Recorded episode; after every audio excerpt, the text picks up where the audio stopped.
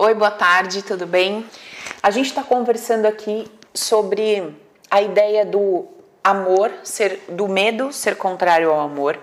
E o que, que isso quer dizer? O que, que isso representa? De que forma esse medo me impede de prosperar, de crescer, de ter um relacionamento bacana, de me sentir feliz, de transitar pela vida com leveza e alegria? É isso que a gente está conversando aqui, certo? Vamos começar nosso papo aqui. Olha, hoje eu vou ler um texto para vocês. Eu separei aqui também uma pergunta que eu achei muito, muito interessante. Eu adoro quando a gente começa a levantar é, questões que, que trazem contrariedade, que trazem uma ideia de é, ai, Paula, isso que eu tô ouvindo de você não tá fazendo sentido, ou ficou um pouco confuso e a pessoa ela reflete sobre aquilo, ela questiona isso. Eu acho isso o máximo, tá? Então, Vamos ver aqui o textinho que eu escrevi para vocês. Vamos lá. Dentro dessa ideia, tá, gente, de que o medo é o contrário do amor. O texto, o, o título é assim: Medo, amor infantil e amor universal. O medo te paralisa e o amor te faz fluir. O medo cria couraças e o amor cria movimento. O medo cria escravos, o amor cria libertos. O medo reage e o amor age. O medo te faz correr da pobreza, o amor te faz amar a riqueza. O medo te faz correr da solidão, o amor te faz amar o compartilhar. O medo te faz querer alguém, o amor te faz amar o outro. O medo dissipa e o amor agrupa. O medo é o amor o medo é o amor individual. O amor é o amor individual. O medo é, é isso mesmo. O medo é o amor individual. E o amor é o amor individual. Já vou explicar. O medo é o reflexo da ideia de separação. O amor é o reflexo da ideia de união. Esse amor ainda é infantil, mas já tem força bastante para se opor ao medo. Ao amadurecer, esse amor se torna universal e se ao amadurecer, esse amor se torna universal e sequer percebe o medo. Não temos que nos tornar nada, apenas temos que nos lembrar de quem somos. O amor universal se encontra lá, em nossa essência primária. Beleza? Então, eu escrevi esse textinho hoje de manhã. Eu estava refletindo um pouco sobre é, a nossa dificuldade em, apesar de viver apenas com o amor infantil, ou seja, esse amor que eu trouxe durante todo o texto, que permite que a gente flua, que permite que a gente crie um movimento, que permite que a gente se liberte, ele ainda não é o amor universal. Ele ainda é o amor infantil. A gente vai conversar um pouco sobre isso hoje. Porém, mesmo uh, enquanto nós ainda estamos no nível de só amor infantil, as, mesmo assim a gente consegue dar um passo além e se conectar com todas essas ideias de fluência, de liberdade, de movimento, mesmo que ainda a gente não tenha alcançado a ideia completa e absoluta de amor universal e de unidade. Por quê? Porque quando a gente alcança a ideia de amor absoluto e de unidade, não existe mais medo para ser combatido. Esse medo foi completamente dissolvido, ele não existe mais nessa consciência. Então, enquanto a gente está na consciência que vive a partir do medo, o único amor que a gente tem é ainda um amor infantil.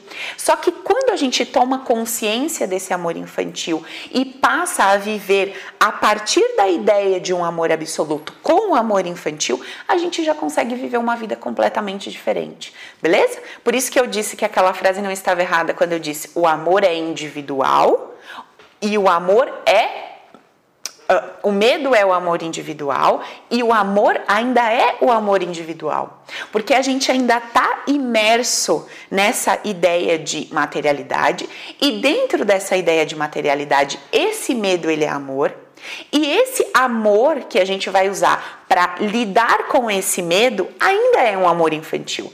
Mas mesmo assim é possível que a gente viva uma vida com leveza e alegria, concebendo na consciência a ideia de amor universal. Eu não vivo o amor universal, mas ao conceber essa ideia, eu vivo a minha vida de uma vida de uma forma diferente. É, parece meio confuso, né? O texto, ainda mais se você acabou de chegar aqui agora, mas eu vou explicar isso trazendo para o nosso dia a dia de uma forma bem simples e bem prática, beleza? Então, vamos conversar um pouquinho. Deixa eu voltar aqui no vídeo que eu estava lendo. Vamos lá. Olha só. Hoje eu estava lendo uma dúvida e ela disse assim: Paulo, eu estou ouvindo o seu conteúdo, eu estou entendendo tudo que você fala, mas tem uma coisa que está aqui me intrigando.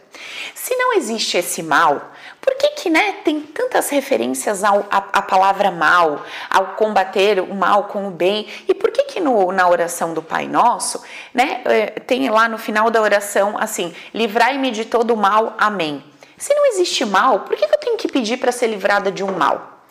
E aí, eu gosto dessas perguntas porque elas fazem a gente refletir sobre o conteúdo que a gente está compartilhando, sobre o que a gente está trazendo aqui nessas aulas. Lembrando que por mais que a gente esteja tendo uma conversa que pareça espiritualizada, o meu objetivo, o seu objetivo qual que é? Melhorar a nossa vida, viver melhor, viver mais gostoso, ser mais feliz, esse é o nosso objetivo, não é verdade? Então a gente vai buscando caminhos de pensar de uma determinada forma, de é, curar determinadas feridas, de encontrar mecanismos de vida para que a gente viva uma vida melhor. No fim das contas, o objetivo é esse, e não filosofar, e não falar difícil, e não ficar é, tentando trazer é, respostas para aquilo que a gente não vai ter, para o invisível, para essa coisa toda. Esse não é o objetivo do nossa, da nossa conversa. É apenas entender que uma forma de pensar me leva a sentir e viver de uma determinada forma. Que é gostosa ou não? É só isso que a gente está avaliando. Quando é boa, é gostosa, a gente mantém. Quando é desconfortável e traz dor, a gente muda. É, é basicamente essa a nossa conversa. Tudo bem? Então, vamos conversar é, um pouquinho sobre isso que tem a ver com, também com tudo que eu escrevi. Então, quando a gente tem lá no nosso Pai Nosso, livrai-me de todo mal, amém, a gente precisa entender o que, que é o mal. O que, que é o mal, né? Na nossa vida, o que, que é o mal? Ontem, eu estava terminando de escrever meu livro lá, que vai ser o livro sobre os conceitos, que logo vou disponibilizar para vocês. E eu estava lendo uns trechos, uns trechos do Upanishads lá, e eu estava refletindo e meditando sobre aquilo que eu estava lendo. E eu estava. É, e dentro de um dos trechos ele diz mais ou menos assim: não é literal, tá? É mais ou menos assim. Quando eu estou no nível de consciência, quando eu adquiro um nível de consciência ainda na materialidade, ou seja, quando eu consigo entender que o que está acontecendo aqui não é a verdade absoluta, é uma verdade relativa, eu consigo separar a ideia do que existe enquanto absoluto, como grande verdade, que eu não sei o que é, porque eu sou relativo. Então, eu, eu tenho uma consciência de que existe algo que eu não posso conceber, que eu não sei do que se trata, e tudo que eu posso conceber, tudo aquilo que eu sei do que se trata, que é relativo, vai existir para mim.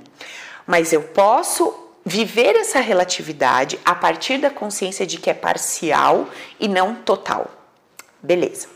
Quando a gente fala da ideia de livrar-me livrar do mal, amém, a gente pode dar infinitas interpretações para esse mal certo? Então, eu posso entender que livrai-me do mal é me livra do bandido, me livra do assalto, me livra da, sei lá, da morte. A gente ainda acha que morte é mal, né? É, li, me livra de tudo aquilo que me causa dor. Então, para nós, seres humanos, o mal é qualquer coisa que me cause dor, certo? O mal é qualquer coisa que me cause dor. Então, me causou dor, eu entendo que é mal.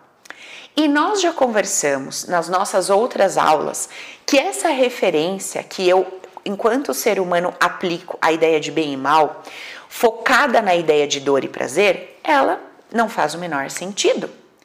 Como é que eu, como é que eu baseio o absoluto, o inconcebível, a partir de um conceito limitado e humano?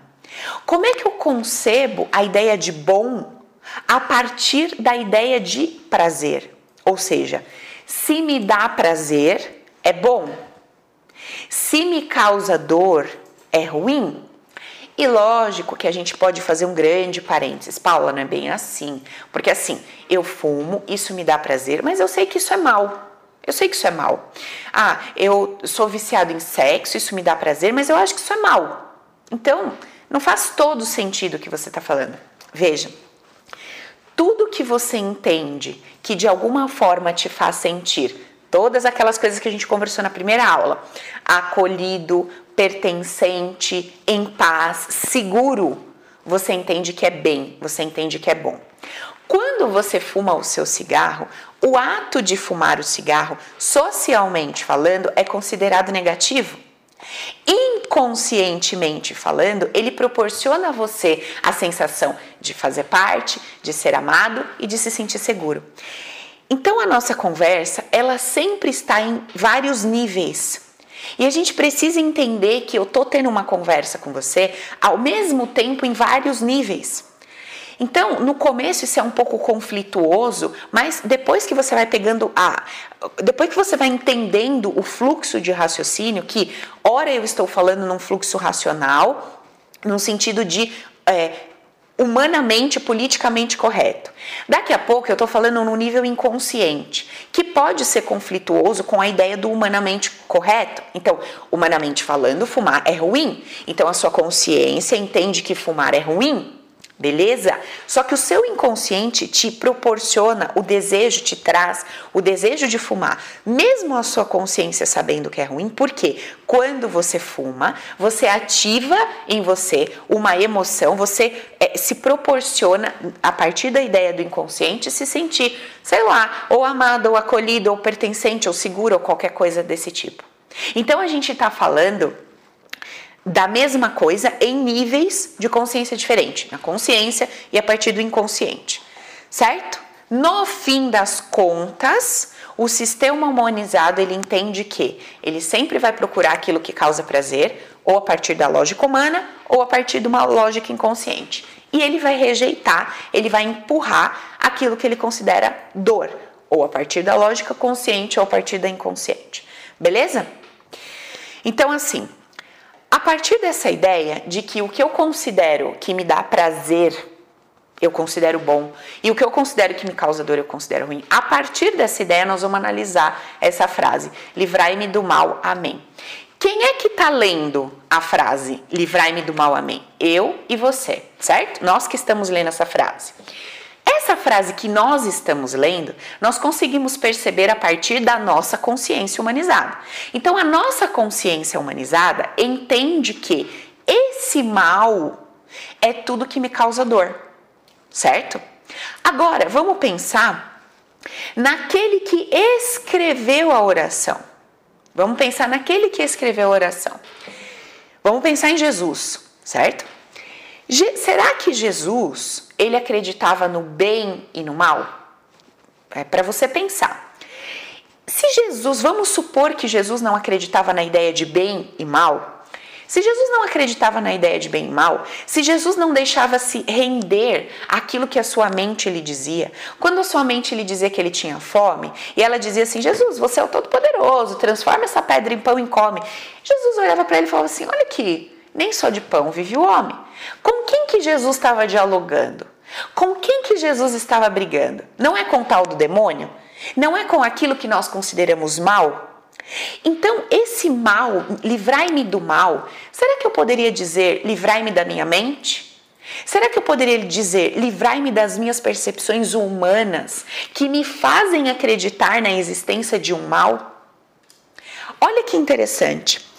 Eu lendo lá o livro dos Upanishads ontem, tinha um, um outro trecho que ele dizia assim: Nessa consciência de que eu sou eu, com E maiúsculo, o mal não me alcança. O que será que ele quer dizer com o mal não me alcança? Será que ele quer dizer o demônio não chega até mim?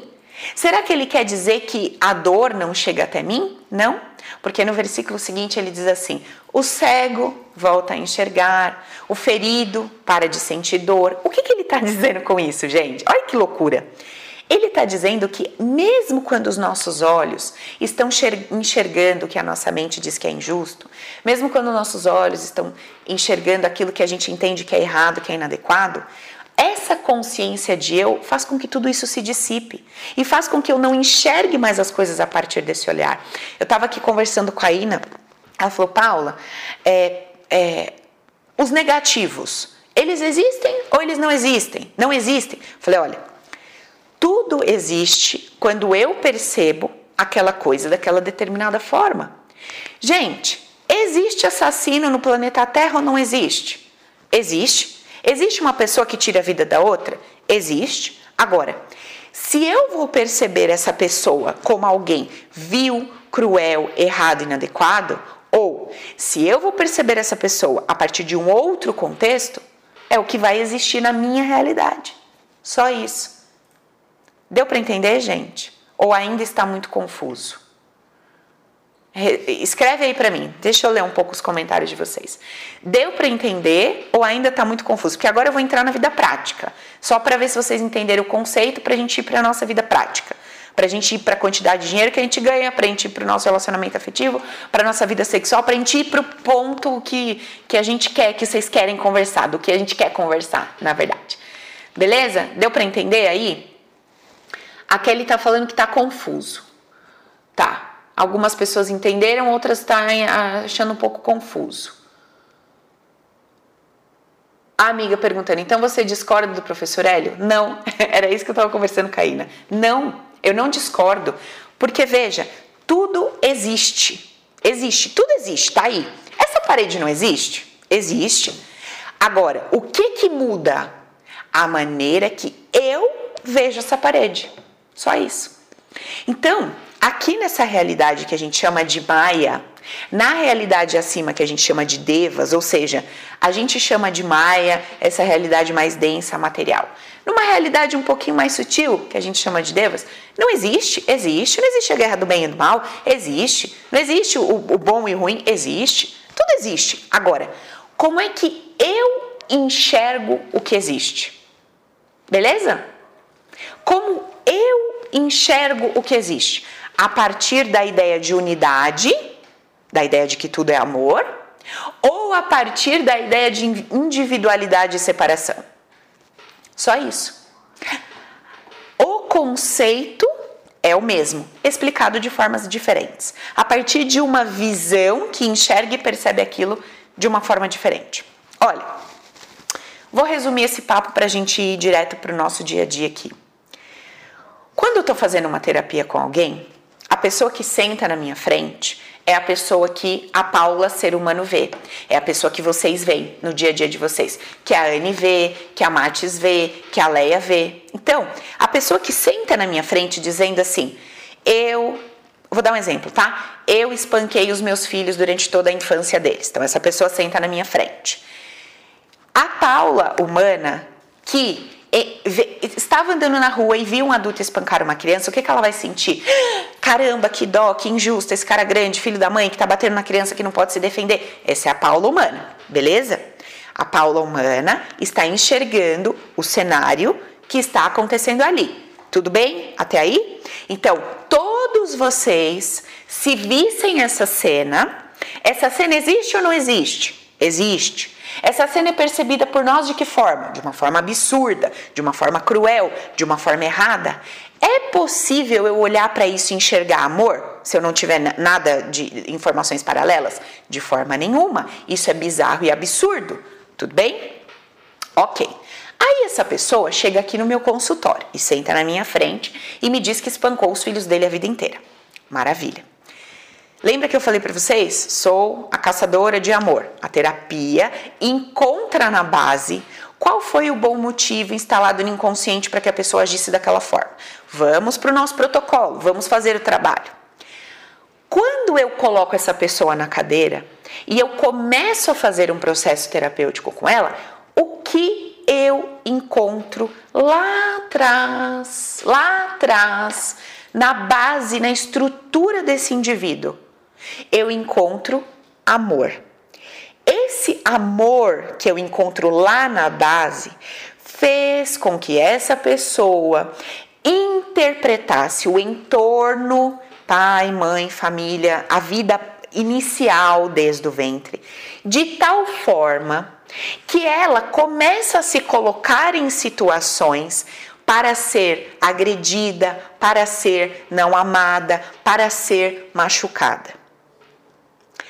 Quando ela se coloca constantemente na posição de não ser vista, não amada, rejeitada e machucada, ela aprende com isso. Ela aprende que amor é ver o outro sofrer, ou é machucar o outro, ou é, enfim.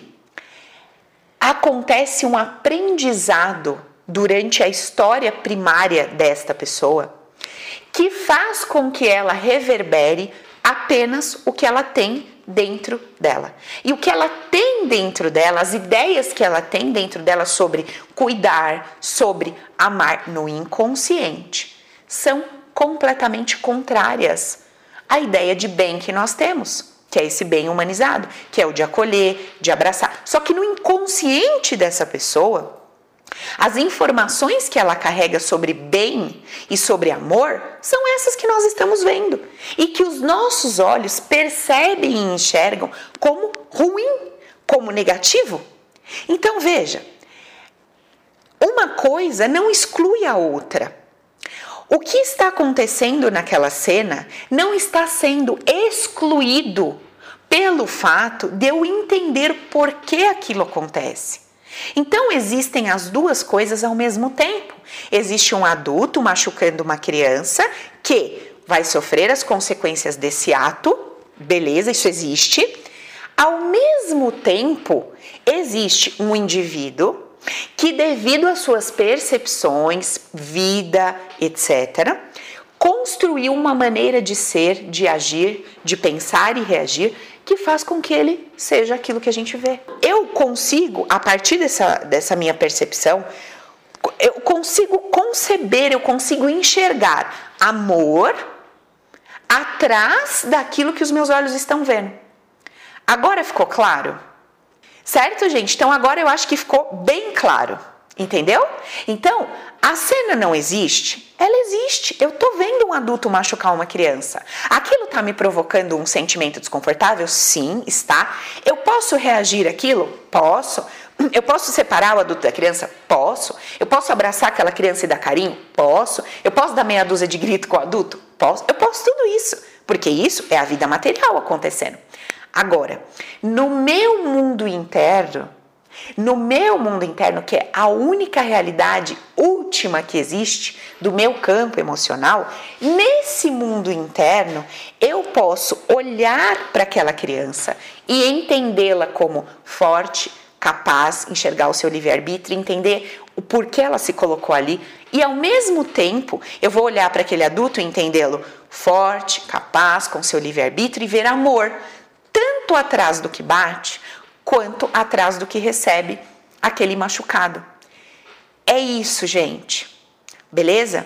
Então, é, às vezes eu começo, que nem hoje eu comecei, com aquele texto, um conceito que parece confuso, mas quando a gente traz para a prática, fica muito simples de, de, conceber, de entender. Agora, uma coisa que eu falei aqui para ele, eu falei, amiga, eu é, super entendo a dificuldade das pessoas que assistem o meu vídeo de conseguir compreender o que eu estou falando. Por quê? Por quê? Porque vocês não são terapeutas.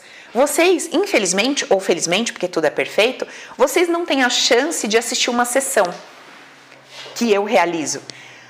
É, vocês não conseguem ver nos olhos de uma pessoa que carregou culpa uma vida inteira por bater nos filhos, por espancá-los, vocês não têm a chance de ver nos olhos de quem foi espancado uma vida inteira o amor nascer por si mesmo e pelo outro que participou daquele cenário, tanto o agressor quanto o agredido. Então, é, não se trata de negligenciar, de negar o que os meus olhos veem. Não. O que os meus olhos veem é real, é temporário, é material, mas é real para a materialidade, certo? É real. Agora, no mundo do abstrato, no mundo interno, como é que eu vou ler aquilo? E veja, a forma que eu vou ler o que eu estou vendo vai me levar para o campo do medo ou vai me levar para o campo da liberdade absoluta. Deu para entender isso agora? Se eu enxergo aquela realidade como existe um negativo e um positivo, existe um do mal e existe um do bem. Se eu enxergo aquilo com esses olhos, o que que eu provoco aqui dentro? Medo. Eu vou estar sempre em estado de alerta. Eu vou estar sempre sendo contra. Contra esse que não aceita o amor. Entre aspas. Que amor? O amor humano, que diz que para alguém se sentir parte, pertencente, acolhido, tem que dar carinho e não um tapa. Aí nós voltamos àquele velho exemplo da mulher que se envolveu com 5, 7, 10 homens e apanhou de todos eles e não consegue se separar. Qual seria a explicação racional para isso? Já ouvi várias. Certo? Já ouvi várias. Então, é o ponto que a gente tem que chegar é o seguinte: o que eu digo que é bom não necessariamente está em coerência com o que eu guardo no meu inconsciente. Você gostaria que todas as pessoas dissessem que você é maravilhosa? Gostaria. Mas por que tantas pessoas dizem que você é uma bruxa, louca, insensível ou isso ou aquilo? Porque lá no seu inconsciente tem um pacote de informações que faz com que essas reações cheguem até você. E isso é ruim? De forma nenhuma. Esse banco de dados que foi construído por você, ele tem um porquê. Existe um porquê você construiu o seu banco de dados dessa forma. Para que dessa maneira, para que através dessas reações que você provoca na sua vida, você crescesse, você se desenvolvesse, você aprendesse. Então, a gente vai conseguindo entender que esse banco de dados que a gente está desesperado para acessar e mudar, ele não é negativo também. Ele não é ruim também. Ele é o que era, ele se tornou o que era necessário por um período para que eu habilitasse em mim alguns poderes, algumas capacidades, um determinado desenvolvimento. E aí a gente vai devagar entrando na estrada de que tudo é perfeito. Certo, gente? De que tudo é perfeito. Mas isso é um passo de cada vez. Agora, o que, que importa para nós de verdade? No nosso dia a dia. O que, que importa de fato para nós no nosso dia a dia? Vamos falar o papo da cozinha, né? Eu falo o papo da cozinha porque em casa, sempre que iam as minhas tias, a minha família, as conversas delas de, de dia a dia de mulher ia na cozinha, tomar café, minha mãe, fumar, tomar café e bater papo na cozinha. Então, nosso papo de cozinha, né? Porque na cozinha a gente não fala essas coisas tão complexas. Na cozinha a gente fala de BO, de problema, de fofoca. Então, vamos para a cozinha. Ó, o que, que a gente tem que pensar? Cara, eu tô vendo o que tá acontecendo na minha vida, na minha história. Tô vendo, certo? Beleza. Tenho condição de fazer o Open, tenho condição de fazer uma terapia, vou correr atrás, vou fazer para que isso mude. Beleza. Não tenho condições. Hum. Tô fazendo algum curso, mas ainda não me caíram todas as fichas, eu ainda não consegui tratar toda a dor, eu ainda não consegui mudar tudo dentro de mim para que fora mude. Beleza. Como que eu posso viver uma vida melhor? Como eu posso viver uma vida melhor se eu ainda não cheguei lá? Se eu ainda não, não consegui limpar tudo, mudar tudo, se minha vida ainda não é do jeito que eu gostaria? Como é que eu posso ser feliz se minha vida não é ainda o que eu gostaria que fosse? Vamos lá. Se eu consigo mudar a leitura que eu estou fazendo sobre o que está acontecendo, será que isso não me permite viver melhor? Será que isso não me permite viver melhor? Se eu conseguir enxergar o que está vindo diante de mim, ao invés de perceber isso como algo destrutivo que veio para acabar comigo, que vai acabar comigo, se eu conseguir enxergar isso como algo que coopera para o meu bem, ao mesmo tempo que estou trabalhando, que estou batalhando para que aquilo mude, veja, de novo, né, a questão da exclusão. Uma coisa não exclui a outra. Ao mesmo tempo que eu estou batalhando para me para mudar essa situação, para que isso seja diferente, ao mesmo tempo que eu estou empenhada nisso, eu escolho olhar para essa situação que vem sobre mim de uma forma diferente, acreditando que isso coopera para o meu bem. Será que isso vai me trazer força? Será que isso vai me trazer alegria? Será que isso vai me trazer mais equilíbrio para passar por esse processo? Ou será que isso vai me prejudicar mais ainda? Então, vamos pensar. Vamos pensar. Será que isso me empodera para eu lidar melhor e sair dessa situação o mais rápido possível? Ou será que isso me derruba, me destrói e me faz ficar ainda mais paralisada, ainda mais cega e menos capacitada a sair desse cenário? Pensa aí comigo. O que, que você acha?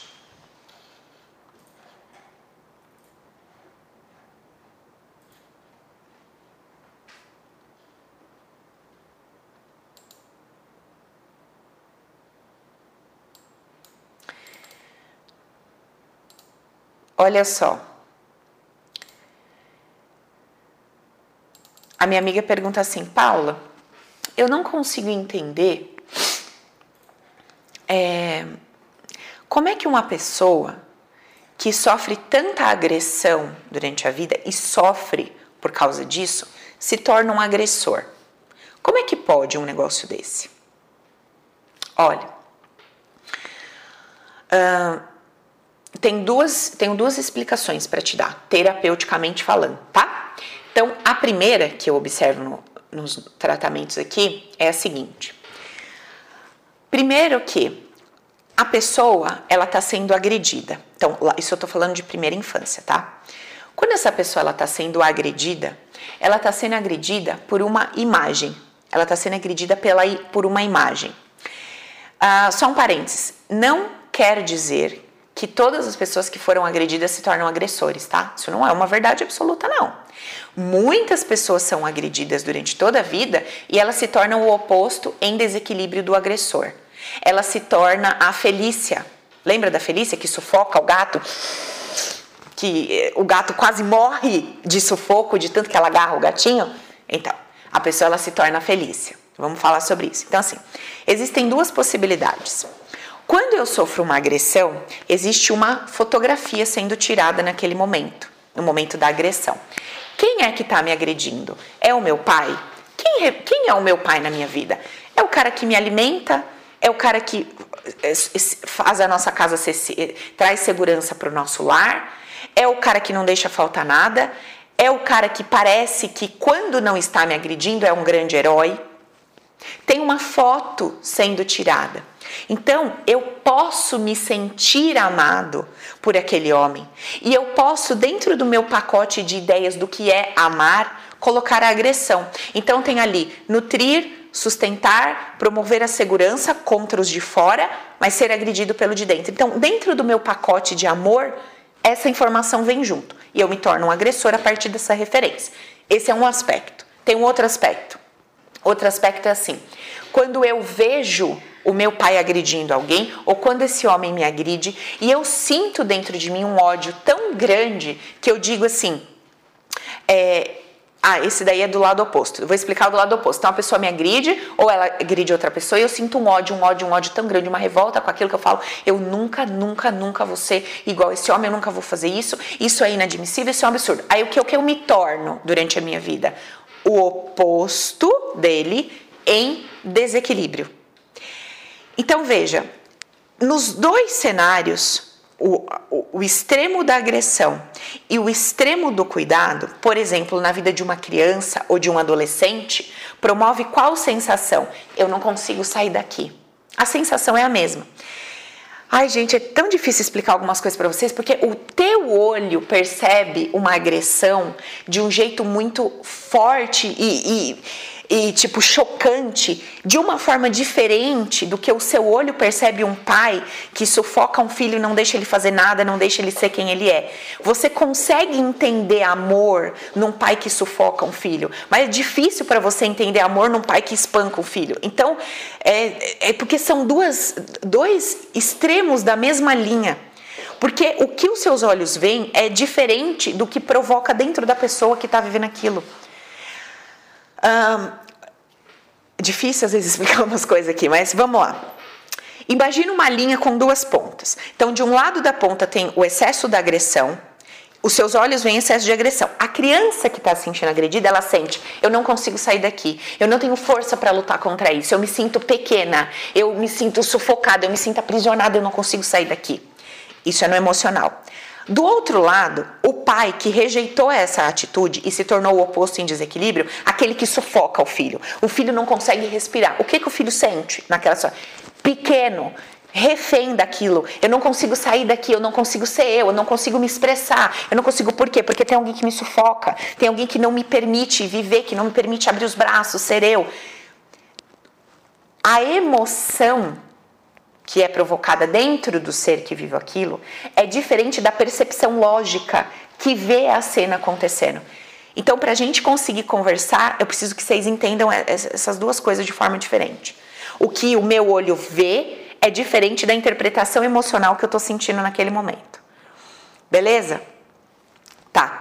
Então, a pessoa que foi agredida e se torna agredida é porque ela conseguiu conceber amor dentro de um pacote de informações aprendidas ali.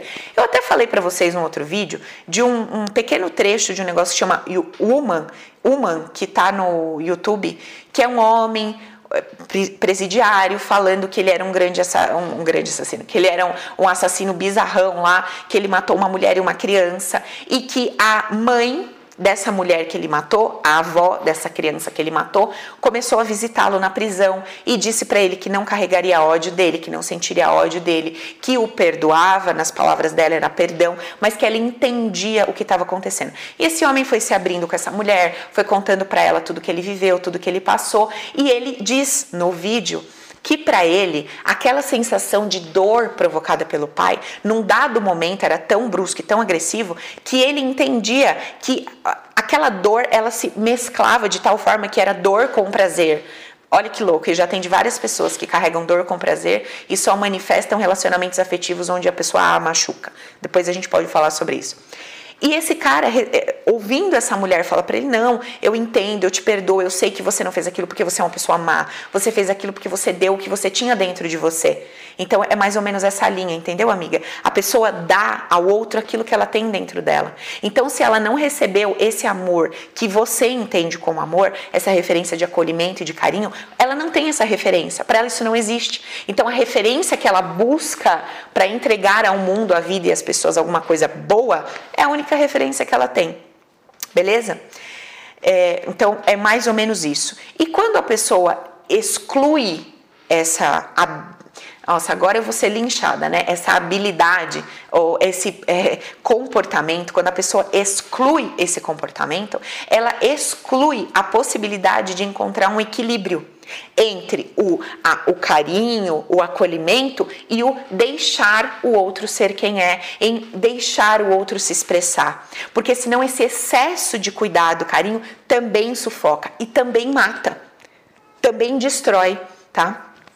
Ixi, Maria, quando eu atendia adolescente, eu atendia um tanto de adolescente que vinha reclamar que o pai sufocava, que o pai não dava liberdade, que o pai era extremamente zeloso, que ele queria ter a vida dele, que ele queria e o pai não deixava. Aí eu ia conversar com o pai. Qual que era a história do pai? Cara, o, meu pai não me dava atenção, eu era largada, eu era a última filha, ninguém me via. O que, que esse pai transformou? Numa linha onde ele não se sentia vista, né? ele foi para o outro lado da linha. Vou dar toda a atenção, toda e sufocava. Então é muito interessante porque nós temos os dois extremos. Nós temos aquele que não teve nenhuma referência, né, e simplesmente se adapta àquilo e segue com aquilo, e nós temos aquele que repudia tanto aquele comportamento que ele exclui qualquer possibilidade dentro daquele cenário e parte para o oposto em desequilíbrio. Certo? Então ele entende que não fui visto, vou ver completamente. Não fui percebido, vou perceber completamente. Perde o caminho do meio, perde o equilíbrio. E quando perde o equilíbrio, quem está recebendo, quem está sendo o receptor dessa dor, porque isso é uma dor, certo? Por isso que sempre eu falo nos vídeos, nos textos, dor barra amor. Quem está sendo o receptor dessa dor barra amor é uma pessoa que vai se sentir tão mal quanto aquele pai se sentia vivendo no outro extremo da moeda. Olha que loucura, né? Aí, óbvio, existe o olhar humano que está percebendo dois cenários e que percebe de forma diferente. Mas aqui nós estamos falando de campo emocional, daquilo que eu sinto que está aqui dentro de mim, certo? Que bom, Edson, milhões de fichas. A Matis falando, eu fui presa, hoje eu solto os meninos. É, amiga, é tipo mais ou menos isso, né? É legal a gente ter essas conversas. Quando a gente vai ter essa consciência, é muito legal a gente ter essas conversas com as pessoas mais próximas nossas, pai, mãe, até avós, né, irmãos, porque a gente vai entendendo que aquilo que a gente achava que era uma coisa, quando você vai conversar com o pessoal, você vê que é outra coisa completamente diferente. O seu olhar enxergava de uma forma, mas o que aquela pessoa sentia era outra uma coisa completamente diferente. Então é muito legal a gente conversar com as pessoas dessa forma, tá? Beleza, gente? Uh, então, de novo, né? E a gente vai batendo sempre nessa tecla a gente vai batendo sempre nessa tecla da, da ideia de é, buscar essa referência para que a gente consiga conceber a ideia de que tudo que vem sobre mim, por algum motivo eu atraí, né? Eu chamei. Esse eu chamei, ele foi ele acontece devido às informações que eu guardei no meu banco de dados, no meu inconsciente. Esse inconsciente foi construído a partir das interpretações e percepções que eu tive desde o ventre materno e essas interpretações elas têm um porquê, elas têm um motivo, elas não aconteceram aleatoriamente. O porquê e o motivo é que ao construir esse banco de dados e viver esta vida que eu vivi, isso proporcionou ao espírito que está conectado a esse ser humano a chance de se desenvolver, evoluir e crescer, tá? Todo o meu trabalho foi é, embasado, foi, na verdade não é embasado, ele foi motivado em conseguir construir uma ideia que unisse espiritualidade, lei de causa e efeito, de karma, etc., merecimento, é, evolução, com o processo humanizado. Então, eu vivi uma vida até então que eu não conseguia juntar o que eu via no processo terapêutico com a ideia de espiritualidade que eu tinha. Não batia, não casava. Por quê? Porque no fim da minha terapia, de todas, o que, que eu encontrava, gente? Amor. E o que que o amor provocava? Um pacote de banco de dados. E o que que esse pacote de banco de dados gerava? Colocava pessoas em situações onde ela sentia dor. E o que que essa dor gerava na pessoa? Um determinado comportamento. E esse comportamento fazia com que essa pessoa criasse mais dor e viesse me procurar. Então, quando eu fazia o caminhozinho do espiral para trás, onde eu chegava? Amor? e dor. Eu não, nunca chegava num ruim, eu nunca chegava num mal. Eu falava, cara, que loucura, isso é contraditório com o que eu acredito como espiritualidade, isso é contraditório. E ao mesmo tempo, é absolutamente compatível, porque eu só encontro amor.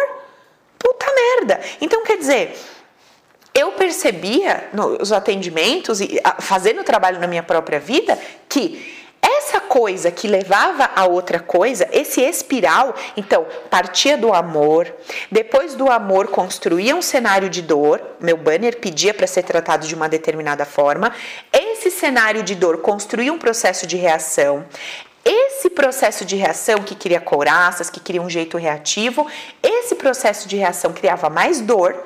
E aí, quando eu chegava nesse ponto, eu buscava ajuda. E aí, eu fazia esse movimento para trás com a pessoa. E onde eu chegava? Dor e amor. Cadê o mal? Cadê o ruim? Não encontrava. Olha que loucura isso. Então, ali ficou muito fácil para mim desconstruir a ideia de um mal. Esse mal, ele era percebido por mim pela falta de consciência do meu processo de vida, de como eu me constituí, me construí, ou qualquer palavra que seja de como eu formatei esse meu destino e principalmente ele, a, a minha visão estava completamente desconectada da ideia de que o espírito, que é a verdade absoluta, a verdade última, esse espírito estava no processo dele de desenvolvimento, de crescimento. Olha, gente, vou falar um negócio para vocês.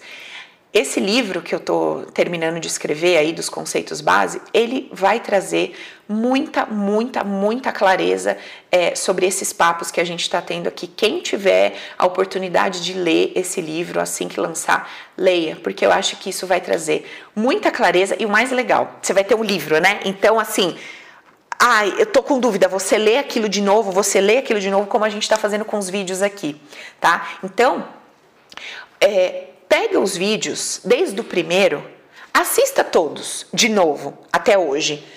Aquela dúvida, aquele desconforto que você está sentindo hoje, quando você começar lá do primeiro, muitas coisas vão se encaixando, muitas fichas vão caindo e você vai, no final das contas, você vai perceber que você pode jogar todo o conceito filosófico no lixo. Foda-se, você não precisa ficar entendendo como é que a vida, a terapia, não. Você só precisa focar no que é interessante para você. E o que é interessante para você? Me dê um jeito de viver que eu vivo a minha vida. Do jeito que ela tá hoje, porque já que eu não consigo mudar, eu tô no trabalho para mudar? Tô. Mas eu tô conseguindo mudar? Não. Então me dá uma, um jeito, me, me traz uma ideia, me ensina como é que eu vivo o que eu tenho na mão hoje de uma forma tranquila, alegre, bem, leve. Como que eu faço isso? Esse é o nosso foco. O objetivo do meu trabalho é eu te trago conceito, eu embaralho a sua cabeça, eu trago um monte de informação. Eu vou pelo lado direito, eu vou pelo lado esquerdo, eu vou pela vida prática, eu trago conceito terapêutico. O único objetivo é o seguinte: para que você viva bem enquanto você não consegue mudar o cenário que você tem hoje, certo? Então, tem um monte de vídeo meu para te ajudar a mudar o cenário que você tem hoje, para tentar tratar essa dor, transformar em amor, um monte. A gente está falando sobre isso nesses aulões? Estamos. Mas, mas, enquanto você não consegue isso, enquanto você não chega lá, você vai viver na merda, emocionalmente falando tá? Porque você pode estar vivendo uma merda do lado de fora. Então, assim, do lado de fora já tá uma merda. Você vai viver merda do lado de fora e do lado de dentro? É a escolha de cada um, né? Eu decidi na minha vida, eu fui atrás, eu busquei, eu construí um jeito de perceber a vida, uma ferramenta, conceitos, ideias que não importa o que esteja acontecendo do lado de fora, eu não vou ficar contra mim. Eu não vou me machucar. Eu não vou me ferir. Eu não vou viver no medo. Não importa o que esteja acontecendo do lado de fora. Então, é, é sabe, é tipo assim. Sabe essa coisa que está acontecendo aí do corona toda que a gente está vivendo? Como é que eu estou lidando com isso, por exemplo? Cara, tem um vírus. Tem um vírus. Pode ser que esse vírus me alcance ou não? Sim. Pode ser que me alcance pode ser que não me alcance. Eu tenho a opção de escolher que se ele me alcançar é o que cooperava para o meu bem. Que se eu morrer é porque eu tinha que morrer, eu não vou morrer fora da hora. Então, quando eu penso dessa forma, isso não me torna uma pessoa leviana. Não. Isso me traz paz no coração. Não me torna leviana. Não é porque eu penso assim que eu não vou ter o álcool gel aqui do meu lado, que eu não vou é, evitar ir em um monte de aglomeração. Não. Uma coisa não impede a outra. Agora, me desculpa, nada que eu escutar vai fazer eu ficar contra o meu bem-estar. Me desculpa, não vou fazer isso comigo. Se eu morrer, é porque tinha que morrer. Se eu ficar doente, é porque coopera para o meu bem. Vou construir um pacote mental que diz que eu fiquei ruim porque as pessoas são irresponsáveis e saíram na rua. Eu fiquei ruim porque a vida é injusta e Deus não cuidou de mim. Eu fiquei ruim porque o presidente, o prefeito, o governador, a puta que pariu. Não vou, porque o poder é meu. Eu não vou dar o meu poder para os outros, me desculpa. Então, como que vocês escolhem no dia a dia de vocês? Com seu marido, com seus filhos, com a doença. Como é que você lida com isso? Aqui dentro, aqui dentro. Estar bem dentro não exclui o movimento do lado de fora. Pelo amor de Deus, parece que eu vou ter que morrer falando isso. Do lado de fora, torne-se o que você quiser. Agora, dentro, como você trata isso? Você trata promovendo paz ou você trata promovendo terror?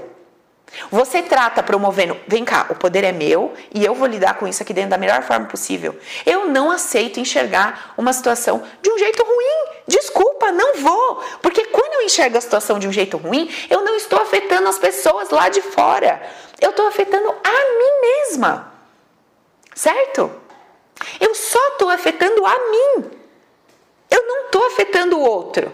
Quando eu escolho acreditar que eu fiquei doente porque o outro foi responsável, eu não estou afetando o outro com essa forma de pensar. Eu estou pegando o meu poder sobre a minha existência e estou dando na mão do outro. Ó, oh, de presente, leva o meu poder embora. Eu não vou viver assim. Eu não sei como que você quer tocar a sua vida. Sua vida é tua, problema teu. Se vira com seus BO. Eu não vou mais viver assim. E o que, que eu estou fazendo aqui hoje? O que, que eu estou fazendo nos meus vídeos? O que, que eu estou fazendo? Eu estou contando para você como eu vivo. Se a minha forma de viver é absurda para você, amém, desliga o vídeo, tchau, vai viver sua vida do seu jeito. Agora, se você entende que, cara, se eu conseguir viver assim, eu vou viver em paz, finalmente eu vou me dar paz, puta merda, então aprende como vive assim. Cara, se eu viver assim, eu resgato o meu poder. Eu paro de dar o meu poder para os outros, que eu dei a vida inteira o meu poder para os outros. Então eu trago ele de volta para mim? Traz. Ah, então eu vou querer viver assim. Agora, para viver assim, você precisa jogar no lixo o seu orgulho, o seu querer ter razão, o seu querer estar tá certo, porque se eu quiser justificar se eu quiser justificar através da lógica humanizada por que eu peguei uma doença, por que é, alguém mentiu para mim, me traiu, se eu quiser explicar pela lógica humanizada, eu já perdi o meu poder. Eu perdi o meu poder. Então você precisa decidir o que, que você quer. Você quer ser feliz? Você quer ter paz aqui dentro? Maravilha. É, tem aqui a ferramenta, os vídeos e tal. Ah, parece um monte de, de loucura, não sei o quê. Faz viver bem. Você que escolhe como é que você quer viver. Agora, se acontecer ou se não acontecer, eu não quero ser escrava dessa dependência de que as coisas aconteçam da forma que eu idealizo, que eu espero para eu ter paz. Puta merda, não vou querer viver assim, viver louca. Gente, tem gente que eu converso por mensagem. Você consegue sentir o, o desespero que a pessoa vive, o, o quão conturbada é a vida daquela pessoa, é uma loucura. Eu de ler a mensagem eu falo, Senhor, como ela consegue viver dentro dela? E pior, não consegue, né? Por isso que quer sair de dentro de si o tempo todo, busca refúgios o tempo todo. Não consegue viver dentro. É, é, a casa emocional é infernal. A pessoa não precisa morrer para um umbral, tá? Ela já vive no inferno 24 horas por dia. Desculpa, eu quero construir dentro de mim um ambiente gostoso, harmonioso. Mesmo que do lado de fora eu esteja vivendo uma guerra, com a arma na guerra, do lado de dentro eu quero estar na paz. Quero estar em paz. Sabe? Como seria isso? Como é que seria estar numa guerra com a arma na mão? Como seria vivendo aqui dentro em paz? Como é que seria? Como seria? Tô com a arma. Se eu atirar, será que esse tiro pode atingir uma pessoa que não merece receber o tiro? Se o outro atirar, esse tiro vai me atingir se eu não mereço ou preciso receber o tiro? Então eu promovo aqui dentro do meu campo paz, mesmo na guerra. Então, gente, eu sei, são conceitos que quebram todo o nosso paradigma, né? É, tipo assim, é muita coisa para um dia só. Então vai vendo aí os vídeos, vai deixando isso descer pro coração, tá? Se fizer sentido para você, óbvio.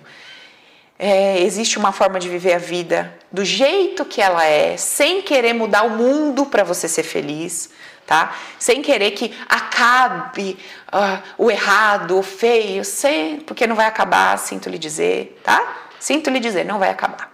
Então tem uma forma de você viver essa vida do jeito que ela é, esse planeta do jeito que ele é, batalhando para que mudanças aconteçam, sim, fazendo o seu melhor, sim, desejando que as pessoas só vivam se abraçando, sim. Agora não pode, né? Porque não pode abraçar. Então é desejando que as pessoas se cumprimentem de longe, com máscara, sim. Olha, vai, vai ligando os pontos nessa sua cabeça aí né? Ai, bem de longe, sim. Agora, se não acontecer nada disso, eu vou viver em paz. Desculpa. Aí você faz a sua escolha. Vive aí do jeito que você achar que vale a pena, que você merece, que é bom para você. Tá bom? Beleza, gente? Ai, ai. Então tá. Ó, um beijo para vocês. Acho que hoje veio, veio um conteúdo meio batidão aí, né? Acho que dá pra gente assistir umas duas, três vezes para ver o que, que a gente acha disso que a gente ouviu hoje. Muita informação, tá bom? Beijo, até amanhã.